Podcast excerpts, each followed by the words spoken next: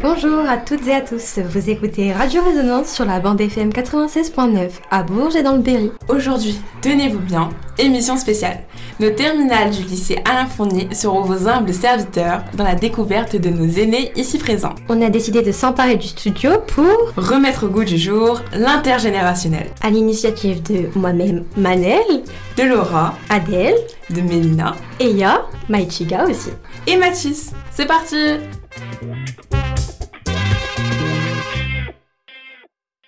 Bonjour à toutes et à tous, vous écoutez Radio Résonance sur la bande FM 96.9 à Bourges et dans le Berry. Aujourd'hui, tenez-vous bien, émission spéciale. Nos terminales du lycée Alain Fournier seront vos humbles serviteurs dans la découverte de nos aînés ici présents. On a décidé de s'emparer du studio pour remettre au goût du jour l'intergénérationnel. À l'initiative de moi-même Manel, de Laura, Adèle, de Mélina, Eya, Maïchiga aussi. Et Mathis. On a décidé de réunir le passé et le présent afin d'aborder un meilleur futur. C'est parti Bonjour à tous. Euh, bon, alors moi c'est Mathis. Moi c'est Adèle. Et moi Mélina. Moi je m'appelle Ginette. Moi je m'appelle Victor. Ben, enchanté, euh, à tous les deux. Donc euh, Aujourd'hui, on va vous poser des petites questions sur vous, votre, enfin, votre, votre enfance, comment ça s'est passé? Et donc faire des comparaisons entre nos deux générations. Euh, c'est un lien qu'on trouve très important et qu'on a décidé d'aborder aujourd'hui parce que c'est un sujet qui nous tient à cœur et, euh, et on pense que c'est tellement important de garder un lien entre les anciennes et les, nouvelles générations. Ah donc euh, on est très heureux de vous avoir aujourd'hui et de pouvoir parler de ça avec vous et de partager votre jeunesse et la nôtre.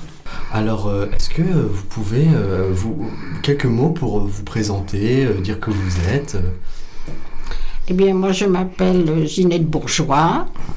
J'habite le quartier il y a très longtemps. Je suis née dans la maison où je suis. Ah oui. En 1933. je m'occupe beaucoup. Je m'occupais du foyer rénal près de chez moi. J'allais les faire chanter tous les jeudis. Et je, je faisais partie également du théâtre Le Grand Chariot. Ah oui, donc euh, des, beaucoup d'occupations. Euh. J'ai beaucoup d'occupations dans le quartier. Enfin, plus rien, parce que le Grand Théâtre a fermé. Et le foyer ferme aussi. Alors maintenant, je cherche autre chose, une autre occupation. Et vous, Victor, alors? Eh bien, moi, Victor, euh, je suis né en Bretagne, enfin, département d'Ille-et-Vilaine, à une quinzaine de kilomètres de, Rennes, donc en Ille-et-Vilaine. Je suis né le 1er juillet 1931. donc je suis toujours sur mon 31. voilà. Euh, J'aurai donc, ça, cela me fera 92 ans le 1er juillet prochain. Et euh, donc, euh, dites-moi, Victor, donc vous êtes arrivé à Bourges après? Euh, Oui, mes parents, c'était des, petits cultivateurs, ils avaient 24 hectares de terre, donc rien à comparer avec les fermes du Cher. Hein. voilà. Ouais. Et j'ai travaillé chez mes parents. Euh, disons, jusqu'à mon service militaire. Service militaire que je, fais 18 mois au Maroc. Euh. Pourquoi vous avez déménagé à Bourges Parce que j'ai travaillé, j'ai travaillé donc euh, à la ferme après mon, j'ai dit jusqu'à la fin de mon service militaire, et après j'ai passé le, concours de facteur, facteur de la poste. Et bien, j'ai atterri, bien entendu, comme tous, à Paris. Et je peux vous dire que les débuts de carrière étaient difficiles. Hein. Je me souviens que c'était... Euh, je débutais le 25 avril 1957. Nous étions arrivés 22. On nous a donné trois adresses. Euh, fallait se présenter la veille pour trouver un logement. L'essentiel, c'est que vous soyez demain matin à 6h15 devant le casier de tri. Je vous dire que quand vous arrivez de la province et puis que vous vous trouvez dans le bruit de Paris, euh, ah, inutile de dire, on voyait les gens qui couraient et tout, euh, on se disait mais ils sont complètement malades. Et en réalité, euh, trois mois après, nous faisions la même chose. Alors ce parcours, il fait que maintenant, avec euh, du recul et avec toute une bonne partie d'une vie passée, vous, vous la voyez comment, votre adolescence? Quelle image vous avez d'elle? Ben, L'adolescence, euh, aujourd'hui on dit que la vie n'est pas facile, mais à l'époque elle n'était pas facile non plus, parce que euh, faut pas oublier que nous avons vécu la guerre de 39-45. Et mon père a été prisonnier trois ans. Ma mère, euh, qui était de, de, 1903, a perdu sa maman à 10 ans. Et à 10 ans, il a fallu qu'elle elle travaille la conduire les chevaux et tout, faire le labour. Elle qui aimait bien l'école et tout, euh, manquait l'école. Une vie qui n'a pas été facile pour elle. Euh, avec la guerre de 1939-1945, rebelote. Il a fallu que elle travaille la terre et tout. Elle est décédée à 72 ans, mais cette femme était usée. Et aujourd'hui, j'ai 20 ans plus qu'elle. Je suis moins usé qu'elle l'était à l'époque. Et euh, vous, Ginette, euh, euh, comment c'était la vie à Bourges lorsque vous étiez adolescente Écoutez, la vie à Bourges, bon, ça n'a rien à voir avec maintenant. J'ai été à l'école du Moulon. Entrée à 12 ans, je suis allée dans une école rue des Beaux-Arts jusqu'à un certificat d'études. Après, j'ai quitté l'école et comme nous étions une famille nombreuse de 8 enfants, Maman m'a gardée à la maison jusqu'à l'âge de 22 ans. Après, je suis restée pour aider maman parce que euh, maman était très fatiguée. J'avais un de mes frères qui avait une vingtaine d'années qui est décédé pendant la guerre. Maman attendait ma petite sœur, la huitième, donc j'ai toujours resté auprès de maman pour m'occuper de mes petits frères et sœurs. Et j'ai quitté Bourges vers 22 ans. J'ai habité un petit peu ailleurs. J'ai été travailler un petit peu à droite à gauche. Et après, je me suis mariée.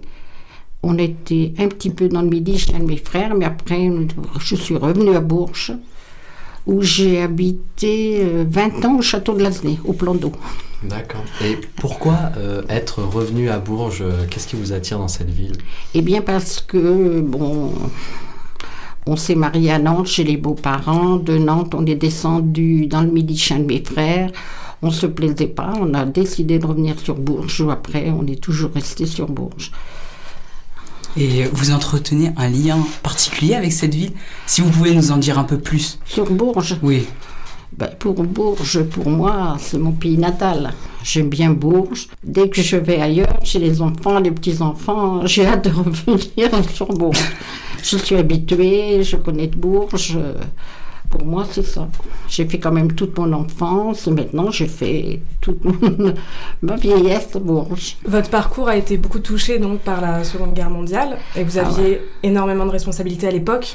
Ah oui. Bien plus que nous maintenant à notre âge et dans notre contexte euh, Euh, et, cette responsabilité, elle était comment sur vos épaules? Est-ce que c'était un poids lourd? Est-ce que c'était... Pour nous, c'était quand même un poids lourd, hein, parce que moi, quand la guerre a débuté, j'avais 7 ans. On était, à l'époque, quand la guerre a débuté, il n'y avait que 5 enfants. Mais mon père était boulanger, et comme son livret militaire n'avait pas été mis à jour, papa était mobilisé. Donc papa étant parti, ben, le temps que maman fasse des papiers pour qu'ils reviennent et tout ça, c'était dur pour nous. Et même pendant la guerre, c'était très dur parce que on manquait de beaucoup de choses. Euh, mon père étant boulanger avait pas mal de temps de libre l'après-midi, il faisait beaucoup de légumes. Donc on avait des légumes, mais enfin tout le reste, il y avait les alertes, il y avait beaucoup de choses hein, qui nous a marqué pendant cette guerre. Mon frère qui est parti, qui faisait partie du maquis, mon frère avait 15-16 ans, faisait partie du maquis d'Anières, passé. Et quand la guerre s'est terminée, il s'est engagé à l'armée. Et c'est à l'armée, un an après, qu'il a eu un accident pendant l'occupation de l'Allemagne, qu'il est décédé. Il avait à peine 20 ans dans un accident. On attendait cette fin de guerre. Ça a été très dur pour nous. Et pour vous, Victor euh, Oui, ben, moi j'ai vécu, effectivement. Euh, alors pour vous dire, euh, je vous ai parlé avant de, disons, du travail à la ferme. Euh, bon, mes parents n'étaient pas très riches. Ils avaient par contre, ce qu'ils étaient reconnus comme très honnêtes, c'était important aussi. Vous, tout à l'heure, vous avez parlé de, de, la guerre. Eh bien, la guerre, j'ai vécu. Je suis parti, disons, au point de vue scolarité, j'étais à l'école de 7 à, partir de l'âge de 7 ans jusqu'à 14 ans. Il a fallu euh, que je quitte l'école euh, à 14 ans parce que mon père était prisonnier, prisonnier de guerre. donc, 3 euh, ans sans voir nous avons pleuré plus de quatre fois. Hein, aujourd'hui, effectivement, quand je vois aujourd'hui, disons, les, émissions sur la guerre d'Ukraine, évidemment, l'armement n'était pas le même qu'aujourd'hui. Mais pour vous donner un exemple, Rennes à l'époque avait 110 000 habitants. Avec les bombardements, nous étions donc à 10 km de Rennes à peu près. les bombardements, nous les avons vécus. Et il ne faut pas oublier que la ville de Rennes a été détruite à l'époque à 58%. Aujourd'hui... Euh, et Victor, pour euh, continuer sur cela, malgré tout euh, votre passé, s'amuser pendant l'adolescence, c'était comment? Comment vous faisiez pour vous amuser malgré tout? Ah ben, À l'école, on s'amusait, on jouait aux billes, oui, un, peu de, un, peu de, foot, c'est... Non, je crois qu'on ne peut faire aucune comparaison.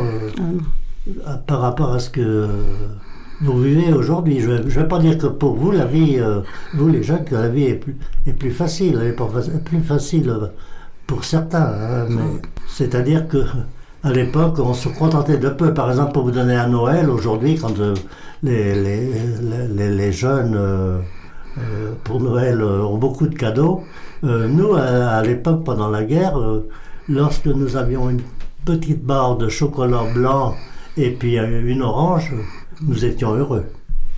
Vous trouvez que notre génération aujourd'hui, elle est peut-être plus euh, capricieuse? Ah, Je, je n'apparais pas ce mot. Hein. Mm. Euh, vous non, non, je crois que c'est pas c'est pas facile pour vous de, de comparer puisque vous n'avez pas connu cette période. Alors euh, non, j'éviterais bien de dire que Effectivement, aujourd'hui, dans les, dans les jeunes, euh, il y en a que, qui ont beaucoup de cadeaux, mais d'autres qui, sont, qui vivent dans la précarité aussi.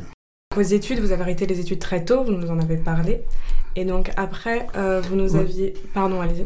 Oui, ben alors pour que mes parents touchent les allocations, enfin maman, ma mère, puisque mon père était prisonnier, pour qu'elle touche les allocations familiales, il fallait faire les cours euh, agricoles par correspondance et pendant 4 ans. Et pendant 4 ans, donc, euh, je suis sorti le deuxième du département. À l'époque, j'avais une possibilité de promotion, on pourrait dire. Euh, il fallait que je fasse un an d'école d'agriculture de Rennes pour devenir, conseiller technique agricole. Mais ma mère, travaillant seule à la ferme avec un, un journalier qui venait de temps en temps, on pourrait dire, pour aider, n'avait pas la possibilité de me payer des études. Et vous, Ginette, vous étiez une femme aussi à cette époque, qui est aussi un facteur quand même important. Et, euh, et comment vous ressentiez, enfin, vous avez réussi à vous, à vous lancer dans le domaine professionnel euh euh, Oui, parce que je suis restée, j'avais 14 ans et après, euh, j'ai fait quand même, euh, j'ai pas fait d'études, hein. j'ai fait le certificat d'études. Mes parents n'avaient pas le moyen à l'époque de nous pousser. Hein. Euh, mon père était boulanger, maman ne travaillait pas. Donc, il fallait se débrouiller. Donc après, malgré tout, on trouvait du travail. Vers l'âge de 18 ans, j'ai travaillé quand même pendant un an chez un radiologue comme assistante médicale. Après, bon, j'ai retrouvé euh, à Neuville-sur-Barangeon, j'étais monitrice dans l'Institut pédagogique. Vous voyez, on trouvait du travail à l'époque, c'était pas comme maintenant. Et puis après, bon, je me suis mariée, j'ai trouvé mon mari. Et après, bon, bah, j'ai élevé mes enfants pendant plusieurs années. Et quand mes enfants, j'ai eu plus que le dernier, qui est encore à l'école de Nevers, là, je suis rentrée à la clinique comme euh, employée, comme aide-soignante qu'on appelait à l'époque, où j'ai travaillé pendant cinq ans pour finir d'élever mon fils. Bon, puis après, je suis mariée, je suis restée à la maison et là, j'ai pris des enfants de la date. Jusqu'à. J'ai un petit garçon d'ailleurs que j'ai eu pendant dix ans, qui vient toujours à la maison. Et donc, euh, Victor nous a expliqué que s'amuser euh, euh, à votre époque, c'était un peu plus compliqué et que vous vous contentiez de peu. Et vous, Ginette, s'amuser pendant votre enfance, c'était comment? Est-ce que vous aviez des, lieux que vous fréquentiez plus pour vous amuser et tout? Non. Moi, en tant que fille, mes parents étaient assez sévères, je sortais pas beaucoup. Hein. Mais bon, ben, on s'amusait à la maison, on s'occupait, les parents nous occupaient au tricot, à la couture, au jardin. On aidait beaucoup mon père au jardin. Il n'y a que euh, vers 18 ans que là, euh, mes parents ont décidé de m'envoyer à la gymnastique, à la danse rythmique. Là, j'ai sorti un peu plus. Il y avait des voyages quand même quand on faisait des sorties. Autrement, étant enfant, on sortait pas beaucoup. Les parents nous occupaient beaucoup à la maison, à part la corde à sauter, les poupées, les choses comme ça, quoi. Mais on sortait pas beaucoup. hein. Et finalement, Ginette, est-ce que à 17 ans, vous aviez un rêve? Pas trop. Pas trop, parce que bon, non. Euh, Vous savez, à Vous l'époque. ne désirez pas d'objets matériels, pas d'envie? Non, Non. non, pas trop, non, non. On avait la, le poste, on n'avait pas la télé à l'époque. Mm. On- disons que tous les enfants du quartier étaient pareils. Donc, euh, on se rencontrait, les parents avaient du jardin sur Agnières, on se retrouvait entre petits copains, entre petites copines, comme ça, au jardin. Mais vous savez, bon, on n'avait pas des envies comme maintenant. hein.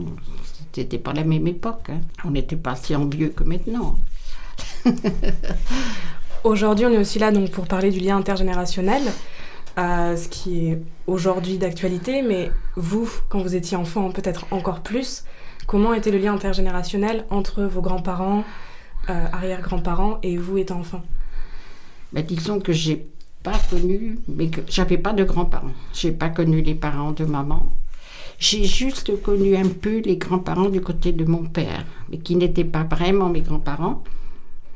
Enfin, nous, on les considérait comme ça parce que papa était de l'assistance, il avait été adopté par ces gens-là, il avait six mois. Donc, pour nous, c'était grand-père et la grand-mère, mais on n'y allait pas souvent. Parce que c'était dans le Morvan et il n'y avait pas de voiture à l'époque. Donc on y allait rarement. On savait qu'on avait des grands-parents, mais on y allait rarement. On est retourné beaucoup plus tard avec un de mes frères pour les revoir, mais on n'avait pas beaucoup de contact avec eux. On n'en avait pas. Ça manquait beaucoup. Parce que je vois à l'heure actuelle, les, les petits-enfants aiment bien les grands-parents. hein. Et même dans le, dans le village, euh, les enfants étaient souvent avec les anciens du village euh, Pas tant que trop. ça? Non, pas trop. J'en entendais pas beaucoup parler des grands-parents. Il y avait beaucoup de familles nombreuses à l'époque au Moulon. Mais non, on n'entendait pas parler tellement des anciens comme maintenant. hein. C'était pas pareil. Et, vous, Victor, euh, ce lien intergénérationnel, euh, à votre époque, quand vous étiez petit, euh, est-ce qu'il était aussi fort que maintenant avec les enfants et petits-enfants ou c'était totalement différent Oui, je crois qu'il avait, vis-à-vis des, grands-parents, il y avait un respect. il fallait d'ailleurs respecter hein, les petits-enfants qui n'auraient pas respecté leurs parents. je crois que la correction n'aurait pas été loin. voilà. euh, mais autrement, je garde un, excellent souvenir de, ma marraine euh, qui est décédée. Ça m'a mar- marqué.